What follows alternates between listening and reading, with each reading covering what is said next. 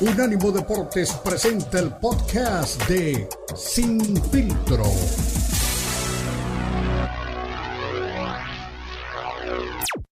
Presenta Sin Filtro. El más capacitado cuerpo de periodistas nos traen lo último del béisbol, el boxeo, la NBA, la NFL, la MMA y mucho más. Sin filtro es el programa multideportivo. Te lo presenta Unánimo Deportes, el poder del deporte y la cultura latina.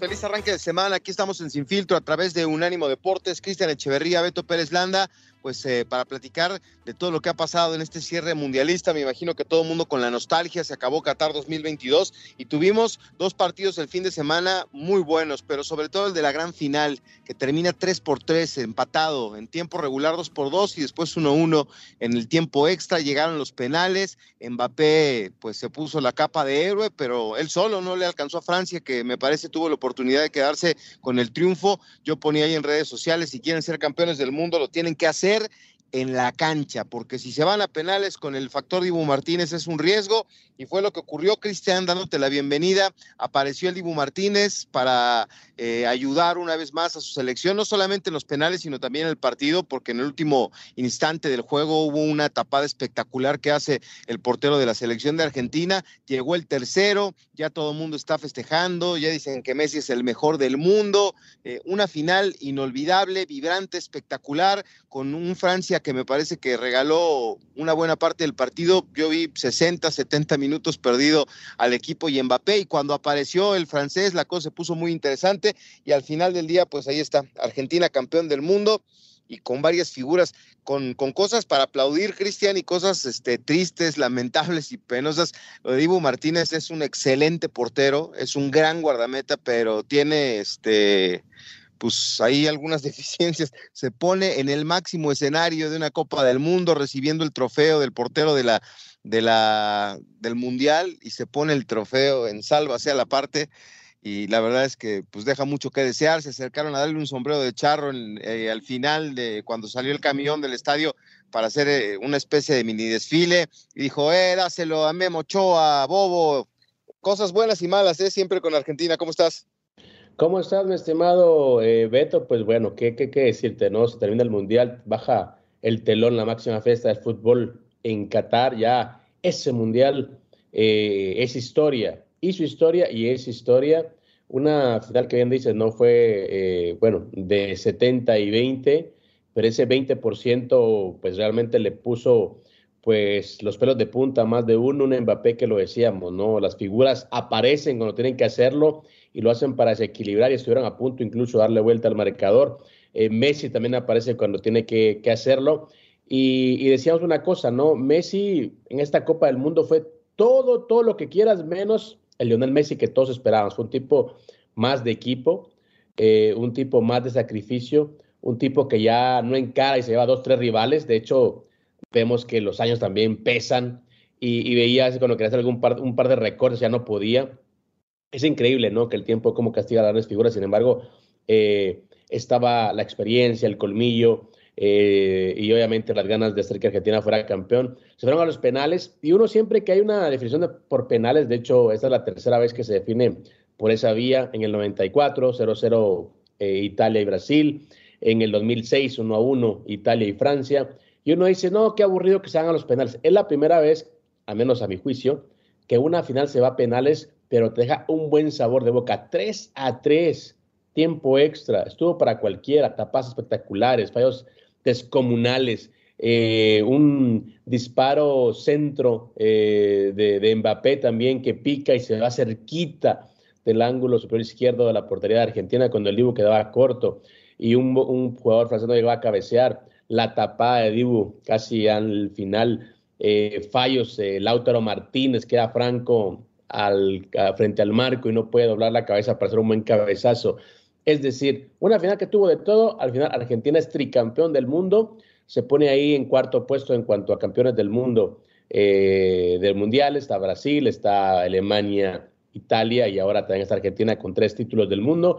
Para mí es merecido, ya los otros temas extracancha son lamentables, eh, son cuestionables, pero futbolísticamente no se le puede negar que Argentina hizo un buen partido.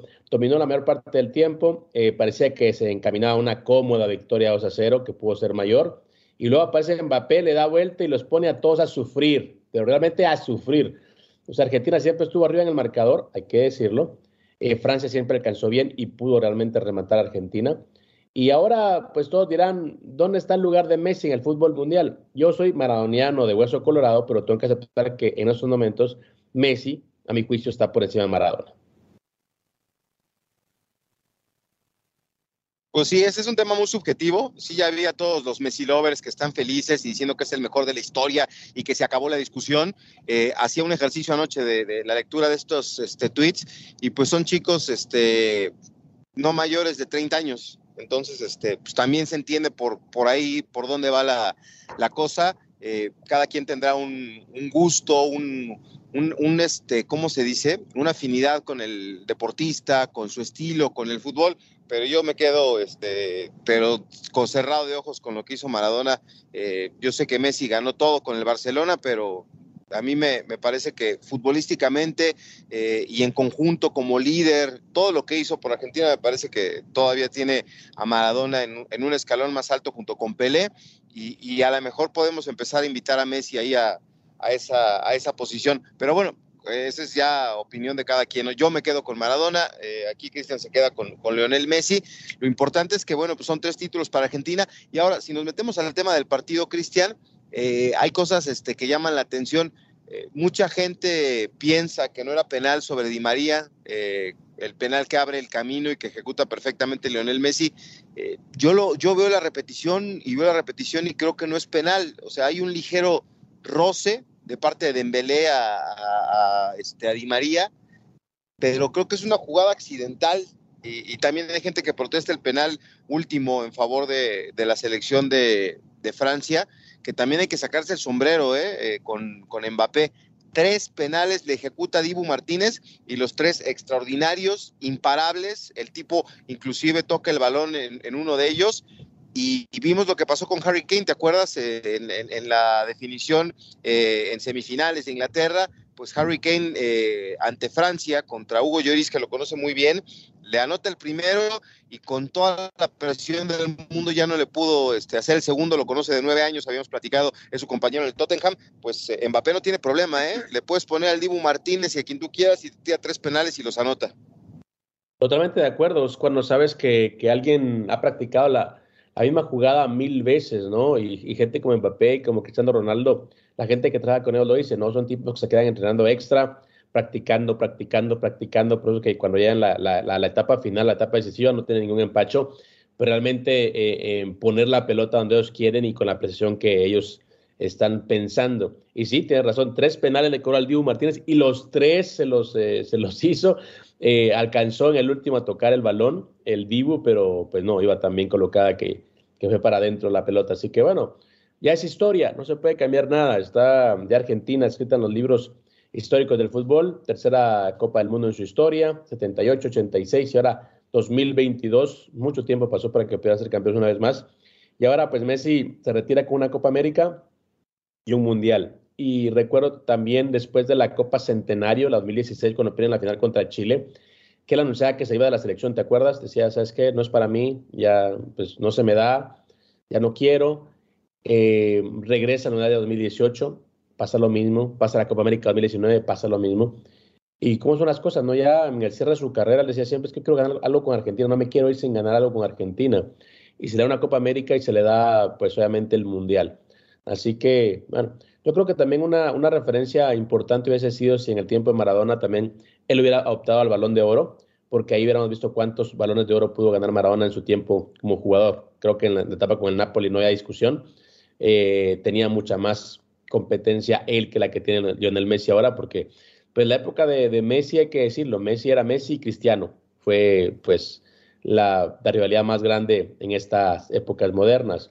Por ahí se tomaba Modric, por ahí se tomaba Iniesta, se tomaba eh, Riverí, que le robaron un balón de oro.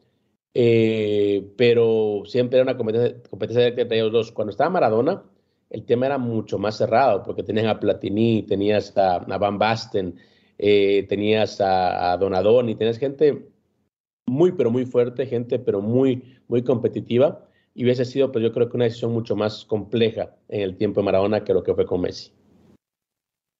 Sí, sí, sí. Digo, los dos creo que cada quien es la estrella en su, en su época. Yo no bajo de la conversación a Cristiano, entendiendo que no tuvo la mejor eh, Copa del Mundo y que no el 2022 no ha sido su año, pero bueno, vamos a seguir platicando. Ya no dijiste nada del penal de Di María, pero lo platicamos a la vuelta. Aquí estamos en Sin Filtro Mundialista a través de Unánimo Deportes.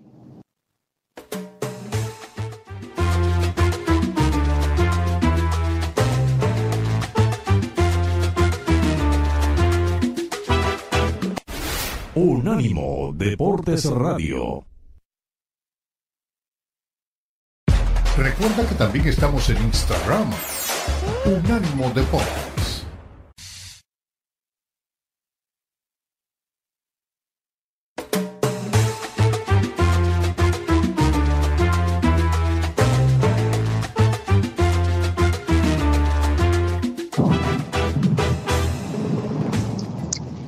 De vuelta en Sin Filtro Mundialista a través de Unánimo Deportes. Cristian Echeverría, Beto Pérez Landa. Pues se quedan polémicas, Cris, y algunos temas que llaman la atención. Eh, pienso yo, no sé, leí algunos árbitros que dicen que eh, árbitros con experiencia, ¿no? Inclusive mundialistas dicen que no es penal, otros dicen que sí. Eh, me decía Hugo Carrión, mi compañero de la Copa al Día, que ya vio un reportaje en, Inglaterra en donde hay una toma en donde parece que sí lo, sí lo trompica o si hay una zancadilla. A mí me parece que no es penal y que se abre una puerta, ¿no? Este, para darle la ventaja a Argentina.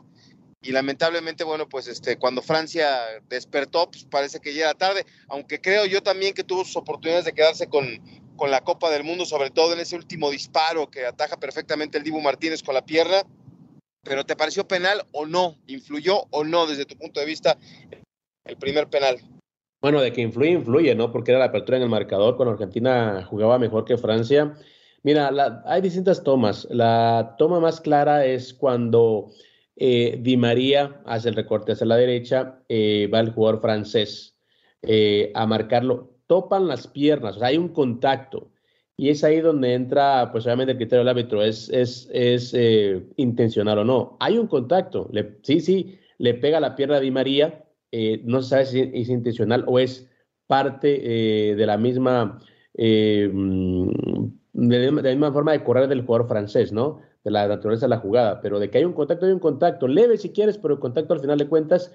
Y como decía Codesal, ¿no? También en el, penal del, de Italia 90, decía, contacto en el área es penal, se marca y es ahí donde pues llega pues el criterio del árbitro. Así que te va a decir que es penal porque ya fue marcado, o sea, hubo un, contacto en el área, sí, hubo un contacto en el área que no fue fuerte, no, no fue fuerte. Si fue intencional o no, tampoco lo sabemos. Y es el tema que, que creo todo el mundo está eh, discutiendo, porque es una jugada, pues al final de cuentas, decisiva en cuanto al resultado, la apertura en el marcador, es eh, pues el allanar el camino para que Argentina pierda una ventaja más grande. Y por supuesto que habrá siempre la discusión eterna sobre si fue o no intencional si fue o no fue penal. Yo creo que también eh, pasa eh, lo mismo en otras jugadas, ¿no? Tú recuerdas también la jugada de, México y Holanda, ¿no? En el 2014. Llega a Robben a buscar el contacto, se deja caer y marcan penal, ¿no? Entonces, yo creo que son jugadas al límite y sobre todo cuando determinan resultados decisivos, ¿no? En este caso, una final de Copa del Mundo, servirá para que todo el mundo siga pues eh, discutiendo este tipo eh, de cosas. De que hay contacto, hay contacto, mi estimado Beto. Aquí no sabemos si fue pues algo casual o, realmente el jugador sí quería meterle la pierna para poder, para poder eh, desviarlo, para poder hacerle falta. Así que bueno, a final de cuentas 3-3, mi estimado Beto.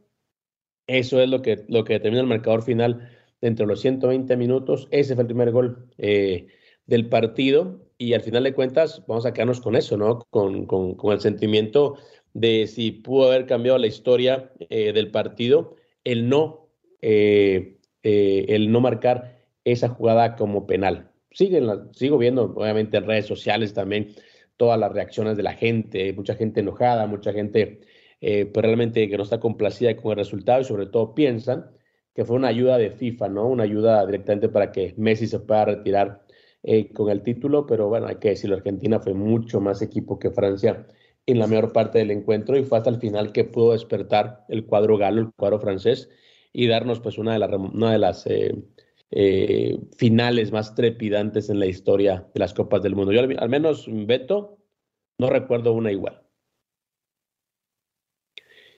Y sobre todo porque también estamos hablando de, la despedida, la llegada de, dos grandes estrellas, ¿no? Messi se va como Messi, se va manotando, se va marcando, eh, al final de cuentas supera a, a, todos sus compatriotas en cuanto a goles marcados en una Copa del Mundo, deja atrás a Maradona, deja atrás a Batistuta, deja atrás a, a, Kempes y ahora él es el máximo goleador argentino en Copas del Mundo. Mbappé ya tiene también 12 goles, es un tipo que está que alcanzó a Pelé en dos Copas del Mundo, tiene 23 años y mamá mía, eh, lo que puede conseguir eh, este chico, ¿no? En dos Copas del Mundo más. Yo creo que estamos ante la nueva estrella del fútbol mundial y por supuesto yo creo que eh, Mbappé será, no tengo duda, el jugador que más goles marque en una Copa del Mundo. Hay que recordar que el, récord lo tiene eh, Miroslav Klose con 16 goles. Ronaldo fue en su momento también el, máximo goleador de Copas del Mundo con 15.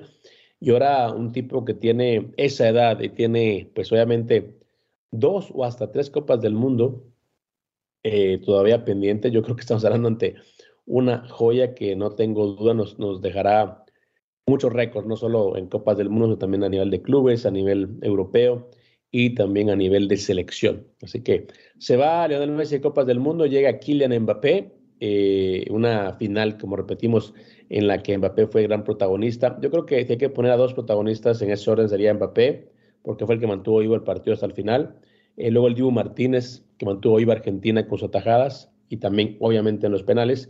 Y tercero, Lionel Messi, también, que fue pues, un jugador de sacrificio, un jugador que no estuvo tan, tan finito ahora en el mano a mano. Eh, de hecho, a veces trompicaba cuando quería eh, desequilibrar o cuando quería llegar con pelota, eh, una pelota en una jugada individual. Era un tipo que, que, ya no es el mismo Messi de antes. Yo creo que también, aunque él dice que quiere seguir con la selección, yo creo que es el momento de colgar los botines. Ese es el momento de decir adiós. Es el momento de decir no más. Como campeón del mundo, como campeón de la Copa América, se sacó todas las espinitas. Ya realmente no tiene nada que demostrar y por supuesto que es creo en este momento, el mejor jugador en la historia. De Argentina, sí, del mundo seguirá la discusión porque habrá gente que querrá meter ahí a Pelé, que de hecho lo, tiene que meterlo por su papel en Copas del Mundo. Y Maradona también, que obviamente para mucha gente tiene que estar eh, ahí presente. Yo tampoco tengo la duda de qué hacer, pero también hay que decirlo de esta manera. O sea, Mbappé es la nueva joya del fútbol mundial no solo europeo, sino fútbol mundial. Y, mi veto, como te decía, como te resumía en, estos, en estos momentos, creo que Mbappé será, no tengo duda, el máximo goleador en Copas del Mundo. 12 goles, dos mundiales. Le faltan que un par de Copas del Mundo más. Klaus tiene 16. No sé, la verdad que es, es, es, es un fenómeno Mbappé. Ahí, ahí me escuchas, Cris. Bueno. Perfectamente, mi Beto me parece que sí nos ha demostrado Mbappé que, que, es un futbolista que va a heredar todo lo que dejen Cristiano y, Lionel Messi y que seguramente con, con, Francia vendrá por una revancha en, en, el Mundial de México, Estados Unidos y, y la selección de, de, Canadá, perdón, los tres, las tres sedes que ella adelantaban que el Estadio Azteca va a estar este, espectacular para recibir esta Copa del Mundo pero yo creo que sí se va con un sinsabor, ¿no? De este partido, porque eh, ¿qué más puedes hacer para salvar a tu equipo, ¿no? Aparecer en los momentos importantes, marcar los goles en los momentos importantes. Eh, no, no sé qué pasó con, con, el equipo que desaparece 70 minutos. Eh, en el momento que decide este, Mbappé y compañía aparecer en el juego, pues cambia el partido, ¿no? Y ponen en aprietos a Argentina, que, que en algunos lapsos del juego pues, se veía desesperado, incluso hasta cansado. Y eso ahí cuando creo que yo, Francia, pudo haber hecho algo más para quedarse con la Copa del Mundo en los 120 minutos. Ya el tema de llegar a los penales, pues vemos en qué acabó la historia. Y, el otro tema que va a quedar para la, para la posteridad y que siempre se va a hablar de él, Cristian, eh, ¿qué pasa con, con Benzema? Porque yo platicaba en la previa, ¿qué tal si el partido está en un momento de rompas el cristal de que dice rompas en caso de emergencia y ponga a Benzema? ¿Tú crees que Benzema no pudo haber ayudado ayer a la selección de Francia? Sobre todo con Giroud eh, jugando a un nivel diferente. De hecho, estoy leyendo ahorita una nota de Benzema eh, que acaba de su retiro de la selección francesa. Dice, hice el esfuerzo y los errores que se necesitó para escribir la historia. Estoy orgulloso de ello. Escribí mi historia y esta termina. Así que sí, yo también creo que hubiese sido eh, curioso al menos llevar a Benzema a la banca, porque vamos a lo mismo, ¿no? Eh, un jugador de ese calibre, con el simple hecho que lo tengas ahí disponible, cambia totalmente el esquema. Lo pones en la cancha y cambia totalmente el esquema. Lo que pasa con Cristiano Ronaldo en Portugal. Eh, sí, a Suiza le pasaron por encima, pero Suiza no era un equipo realmente que podía darle pues problemas a Portugal. Sin embargo, eh, Marruecos sí lo era. Y, Cristiano Ronaldo contra Marruecos tuvo que jugar todo el partido. Pero bueno, son decisiones que toma el, entrenador. Y ahora pues Benzema también, no sé, como que veía, creo, creo que el caso de Benzema fue más de él me imagino que le dijeron, te vamos a llevar, pero no te garantizamos jugar. Dijo, ¿sabes qué? Pues para qué voy, mejor me quedo aquí, ¿no? Porque recuerdo que ponía eh, pues las fotos de su Instagram, diciendo, no, gracias, me quedo en casa, cosas así, mostrando su balón de oro. Y hoy, ya después de eso, pues eh, deja eh, el mensaje de su retiro. Yo creo que también Benzema quedó dolido luego de la suspensión que, que, tuvo a nivel federación por el tema ese de, de Valbuena, ¿no? Y, los, y las orgías que armaban ahí internamente, ¿no? Entonces, eh, bueno, ya se va Benzema. Hubiese sido bonito que se retirara jugando al menos un poco una final de Copa del Mundo. Señores, no me doy una pausa, regresamos. Recuerden, somos Infiltro Mundialista.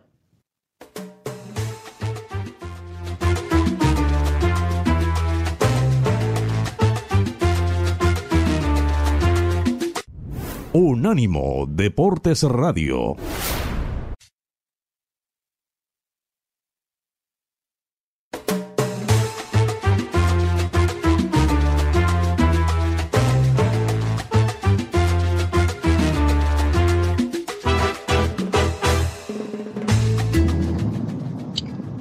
Regreso aquí en Sin Filtro Mundialista, en Unánimo Deportes, Cristian Echeverría, Beto Pérez Landa, y pues eh, eh, ese tema de, de, Benzema se va a quedar ahí, ¿no? Este Cristian, es como un seguro de vida, ¿no? Es mejor tenerlo y no usarlo que usarlo y no tenerlo.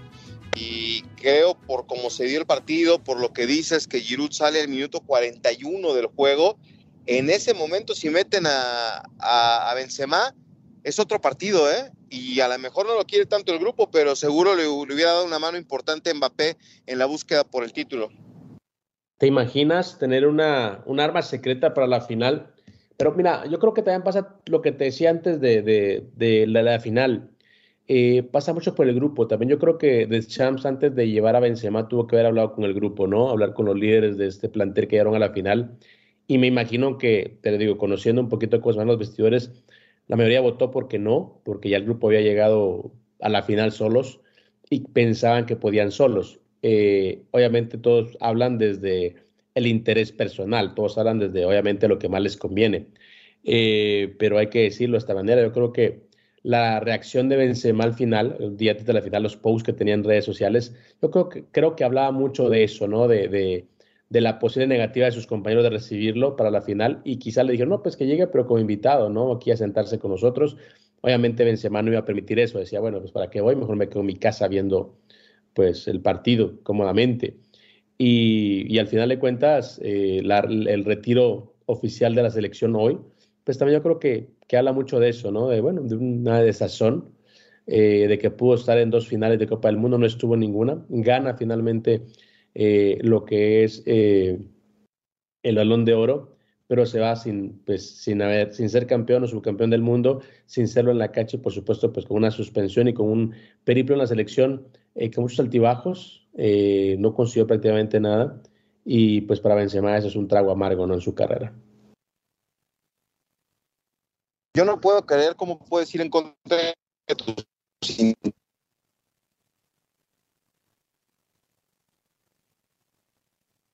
Lo que pasa, Beto, es que todos vemos la, pues, las cosas de una perspectiva diferente. Tú y yo lo vemos desde, fuera, desde lo que nos hubiera, nos hubiera gustado ver como espectáculo entre las selecciones de primer nivel. Eh, Benzema hablará desde su óptica de jugador que quería estar presente.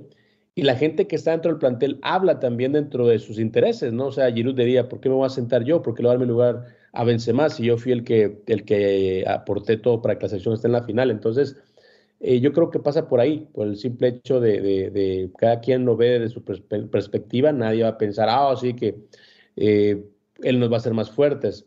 Posiblemente nosotros lo veamos así, posiblemente ellos lo vean de, una manera diferente. Entonces, eh, pues bueno, cada quien, como te repito, ve las cosas desde el cristal que tiene enfrente y nos hubiese gustado realmente ver a Benzema realmente en la final, despidiéndose a lo grande, como lo que es, como lo que ha sido un grande del fútbol mundial. Esa es la, historia. Pero bueno, también otros, otros temas, Beto, que también hay que, hay que eh, empezar a hablar son las reacciones ¿no? de, esta, de esta victoria de Argentina.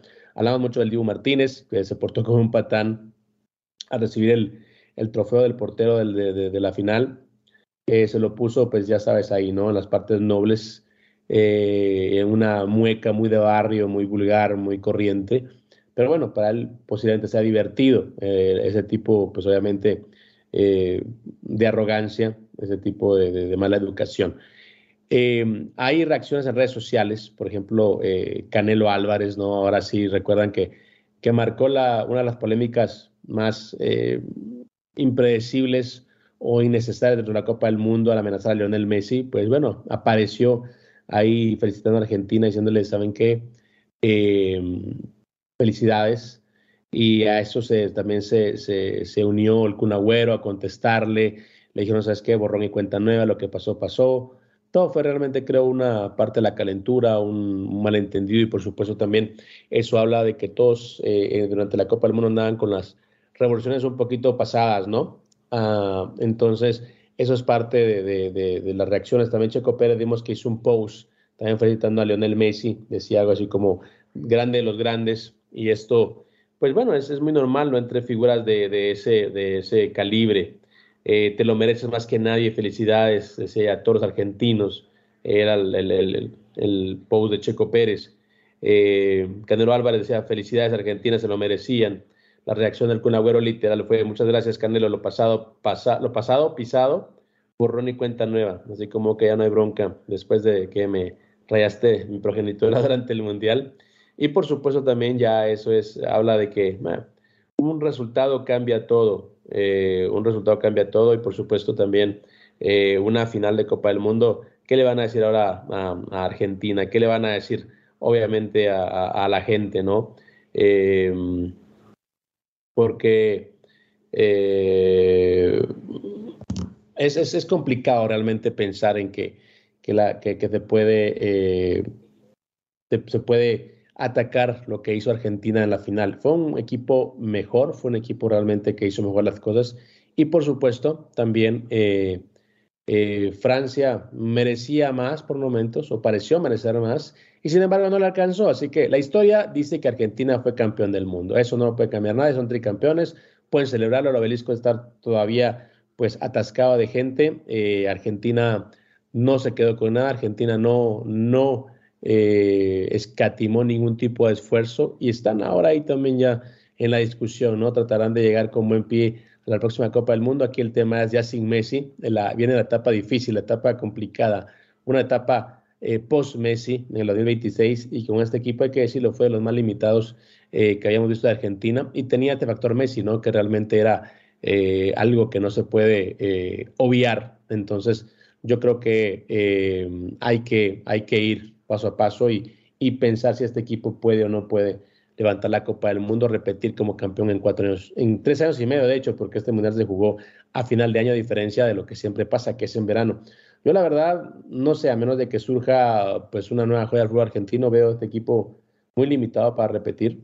Eh, era un equipo muy guerrero, un equipo que tenía mucho oficio, pero dependía mucho de Di María y, de Lionel Messi, ¿no? Que ya están pues en una etapa eh, de salida de parte del Mundial. Di María también, mucha gente habla de Messi, pero Di María también tuvo su revancha. Hay que recordar que hace ocho años no jugó la final del Mundial en Brasil, cuando había sido un jugador importante, porque se eh, lesiona o se resiente de una lesión y el Real Madrid le prohíbe jugar la final de la Copa del Mundo. Era jugador del Real Madrid en ese tiempo y por supuesto le impiden jugar la final. Pudo ser diferente, no sabemos, pero era un jugador que venía desequilibrando y era pues un jugador que venía pues pidiendo cancha también en ese momento, era su mejor momento y ahora se va eh, ya a la veteranía de su carrera, ya se va pues lejos de sus mejores años, se va eh, ganando el Mundial, así que enhorabuena por eh, Ángel Di María, que realmente repetimos, ha sido totalmente una joya en cuanto a la selección y ahora no puede ser de una manera diferente que ganando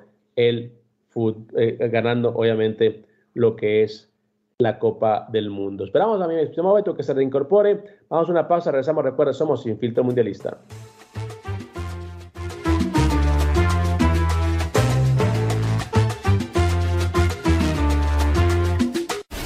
Unánimo Deportes Radio.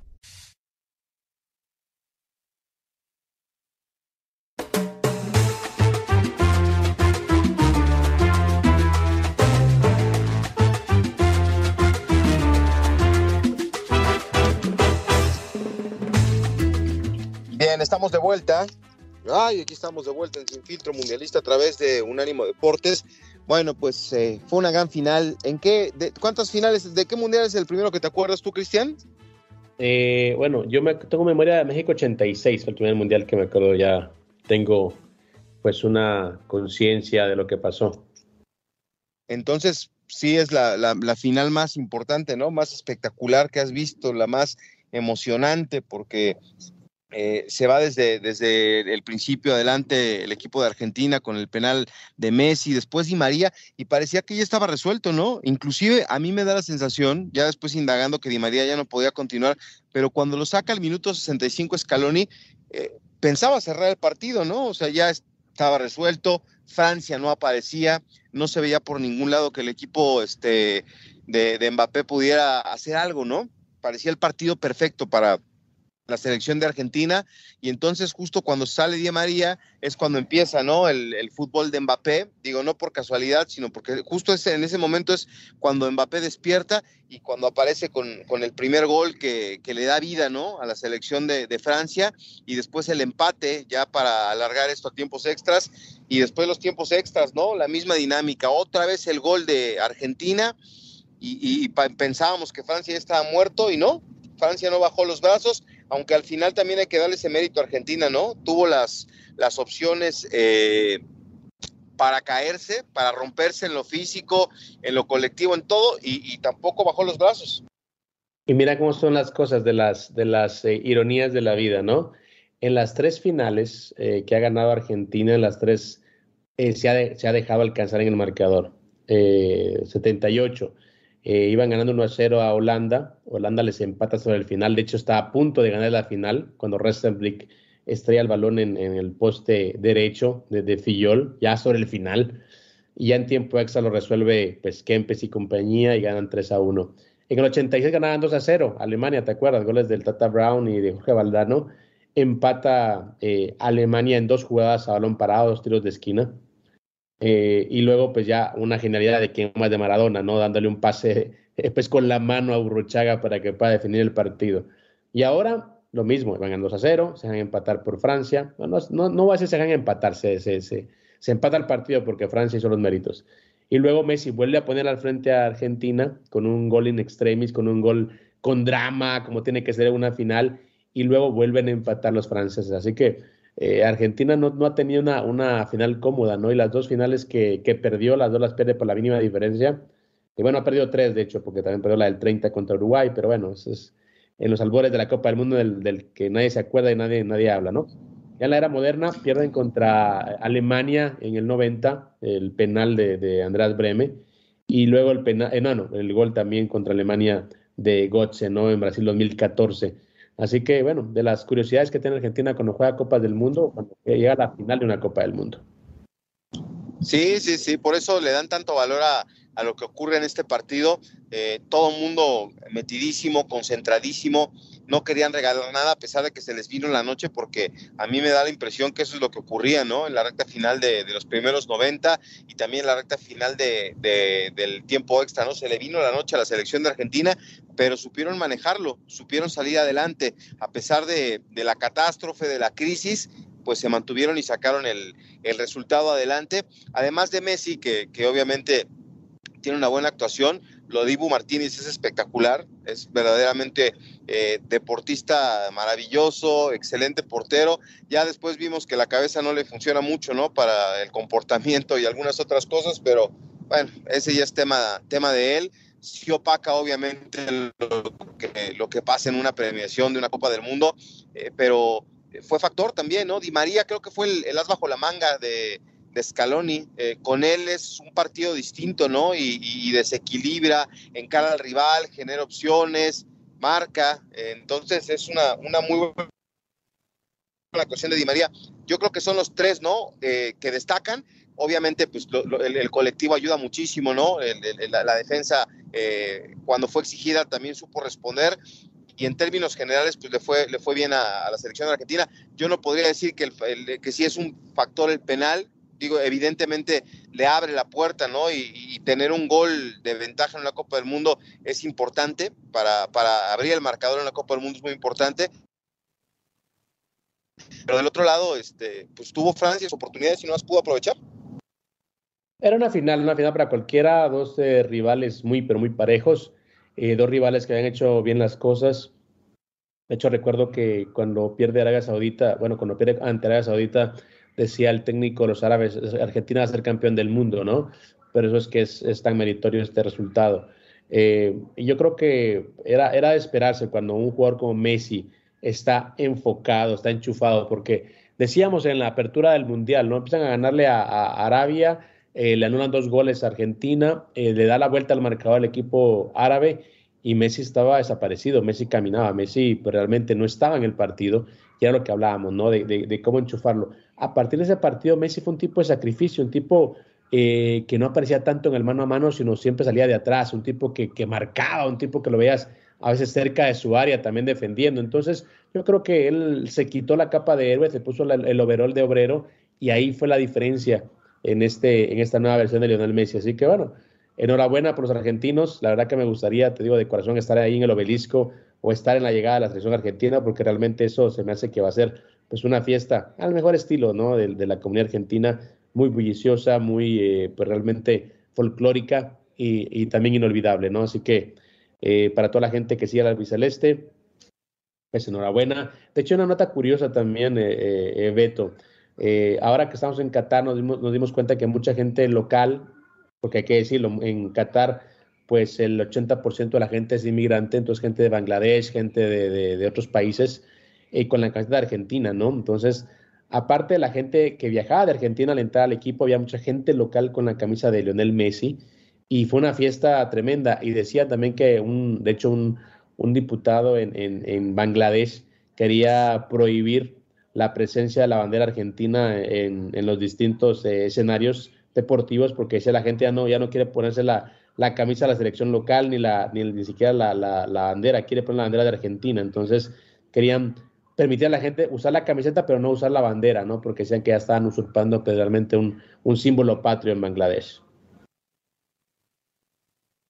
Pues sí, yo vi mucha gente que se sumó a, todo esto, pero no sé si les guste, ¿eh? porque eh, de las cosas buenas lo que hacen en la cancha, ¿no? Pero eh, en el festejo, burlándose de Brasil, burlándose de Mbappé, fueron a cantarle a la prensa, que, esos utos periodistas eh, con su opinión. Entonces,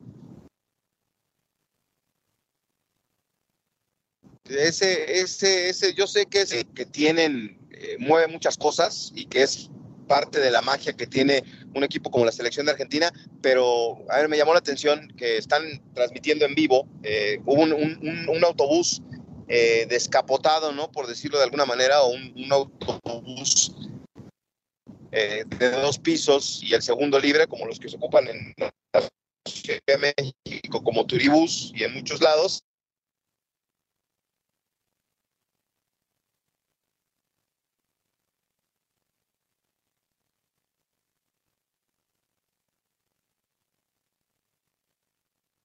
Así es la cosa, mi Beto. Pero mira, bueno, eh, el tema. Se acercó la gente y les da un sombrero de charro.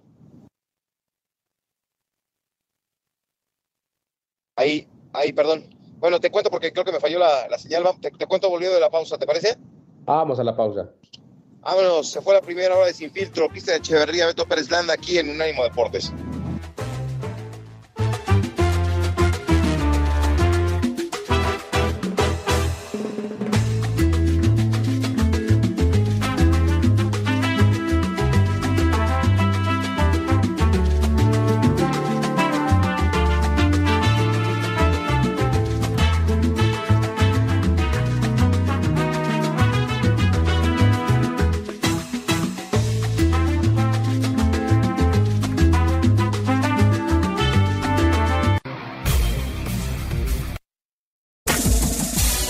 El podcast de Sin Filtro, una producción de Unánimo Deportes.